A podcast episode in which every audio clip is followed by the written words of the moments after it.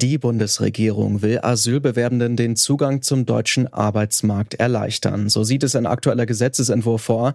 Denn derzeit sind die Hürden für Flüchtlinge ziemlich hoch, wenn es darum geht, dass sie einen Job in Deutschland finden und ausüben können. Oft müssen die Betroffenen monatelang auf eine Erlaubnis dafür warten und das, obwohl die Wirtschaft über viele unbesetzte Stellen klagt. Wie die aktuelle Lage ist und wie die Integration von Geflüchteten in den Arbeitsmarkt besser gelingen kann, das schauen wir uns heute an. Ich bin Lars Feyen. Hallo.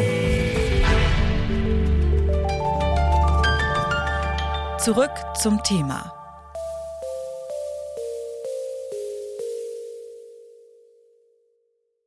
Flüchtlingen ein Recht auf Arbeit geben, statt sie am Arbeiten zu hindern.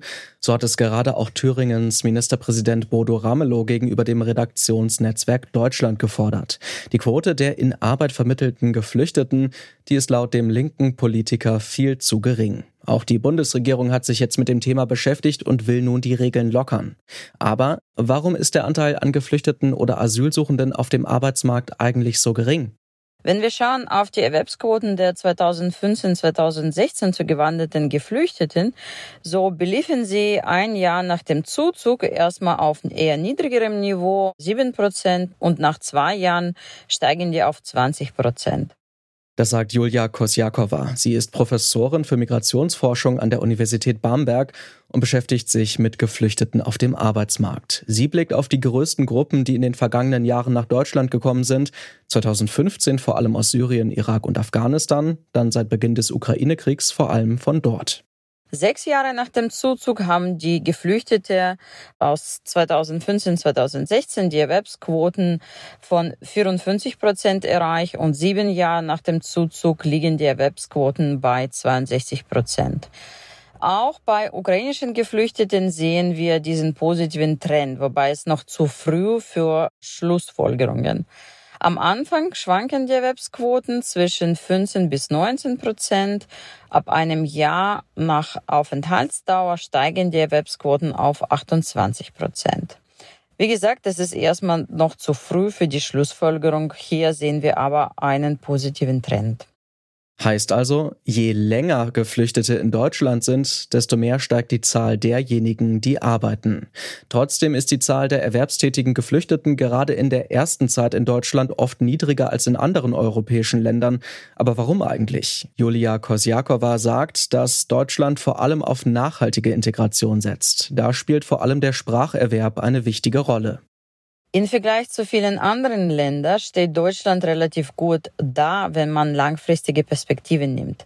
So dürfen die Erwerbsquoten am Anfang äh, niedriger ausfallen, holen diese aber über Aufenthaltsdauer nach und sogar häufig überholen die Trends von anderen Ländern. Das betrifft auch Jobqualität. Neben der fremden Sprache gibt es aber noch andere Hürden für die Neuankömmlinge. Die Möglichkeit, einen Job zu suchen, hängt vor allem auch vom rechtlichen Status ab. Alle Personen mit anerkanntem Schutzstatus, die dürfen suchen. Alle anderen Gruppen haben mit Beschränkungen zu tun. Die geduldete Personen und diejenigen im Asylverfahren dürfen nach einem drei Monaten Sperrfrist grundsätzlich arbeiten, brauchen aber eine Genehmigung der Ausländerbehörde und Bundesagentur für die Arbeit. Allerdings, wenn man in Gemeinschaftsunterkunft wohnt, beziehungsweise sogenannten Ankerzentrum, da gibt es auch eine Sperre für Jobaufnahme. Die Personen aus sicheren Herkunftsländern, die einen Asylantrag nach August 2015 gestellt haben, haben auch keinen Arbeitsmarktzugang, sowie auch die Abgelehnte. Und die Bundesregierung will genau hier nun vieles einfacher machen. Die Wartezeit wird verkürzt und eine Arbeitserlaubnis im Normalfall ohne lange Prüfung dann auch erteilt. Einfachere Regeln wünschen sich nicht nur Geflüchtete und Geduldete, auch viele Unternehmen könnten profitieren.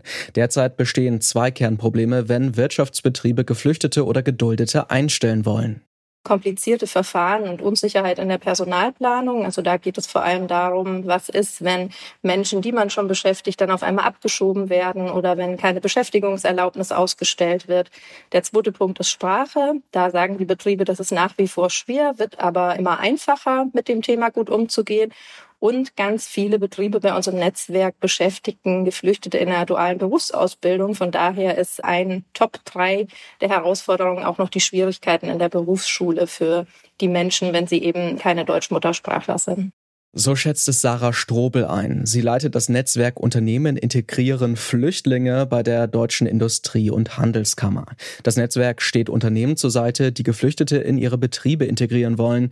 Neben Unsicherheit und Sprachkenntnissen ist vor allem die sogenannte Identitätsklärung eine Herausforderung für beide Seiten. Menschen ohne ein gültiges Ausweisdokument, die können oft nicht arbeiten. Wenn die Identität nicht geklärt ist und der Pass aus dem Herkunftsland nicht beschafft werden kann, dann ist der Zugang zum Arbeitsmarkt eingeschränkt oder es wird teilweise keine Beschäftigungserlaubnis ausgestellt. Und da das je nach Herkunftsland sehr unterschiedlich geregelt ist, wie man an den Pass rankommen kann und ob man das überhaupt kann, Beispiel Afghanistan, da kann man das zum Beispiel gerade nicht. Das ist natürlich gerade für kleine und mittelständische Unternehmen ein extremer Aufwand, da ähm, up-to-date zu bleiben, was jetzt gerade gilt und welche bestimmten Schritte der Mitwirkung wirklich erforderlich sind, damit die Ausländerbehörden dann da einer Beschäftigung zustimmen. Also auch bei dem, was aktuell diskutiert wird, Erleichterungen im Arbeitsmarktzugang, das wurde heute im Kabinett ja auch besprochen und beschlossen, dass der Zugang für Gestattete und Geduldete da erleichtert werden soll. Auch da ist das Identitätsklärungsthema dann das, mit dem alles so ein bisschen steht und fällt. Zudem gibt es Regeln, die zu bürokratisch sind und oft an der Lebensrealität von Geflüchteten vorbeigehen. Migrationsforscherin Julia Kosjakova von der Uni Bamberg sieht Spielraum, um den Zugang von Geflüchteten zum Arbeitsmarkt in Deutschland einfacher zu machen. Also wir sehen, dass ganz viele Faktoren spielen eine Rolle. So zum Beispiel Beschleunigung der Asylverfahren ist notwendig, weil längere Asylverfahrendauer reduziert oder verlangsamt Arbeitsmarktintegration sowie auch Übergang in den ersten Sprachkurs. Auch die Beschäftigungsverbote sollten so weit wie möglich reduziert werden bzw. abgeschafft werden. Ein weiteres wichtiges Instrument sind frühzeitige Aktivierung durch Spracherwerb, also durch Integration in den Sprachkursen, auch auf in die berufsbegleitende Sprachkursen, die zu einem höheren Sprachniveau führen. Hier auch nicht zu vergessen, frühzeitige Unterstützung und Intensivierung der Arbeitsmarktberatung und Vermittlung ist auch sehr notwendig und korreliert positiv mit der Arbeitsmarktintegration. Sarah Strobel vom Netzwerk Unternehmen Integrieren Flüchtlinge sieht trotz der Herausforderungen vor allem großes Potenzial für deutsche Firmen. Das zeigen auch die vielen positiven Beispiele, die ihr immer wieder begegnen.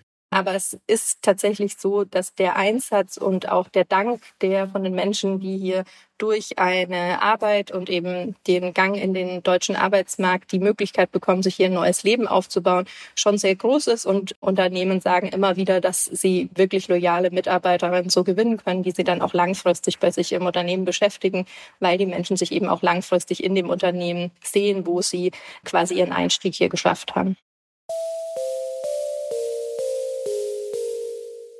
Menschen, die eine Flucht erlebt haben und in Deutschland zum Beispiel in Pflege, Handel und Handwerk Fuß fassen wollen, die stehen oft vor großen Hürden, trotz der geplanten Gesetzesänderungen der Regierung. Ganz so aussichtslos wie oft dargestellt ist die Lage aber vielleicht auch nicht. Betrachtet man einen längeren Zeitraum, dann gelingt die Integration von Geflüchteten in den Arbeitsmarkt in Deutschland nämlich durchaus.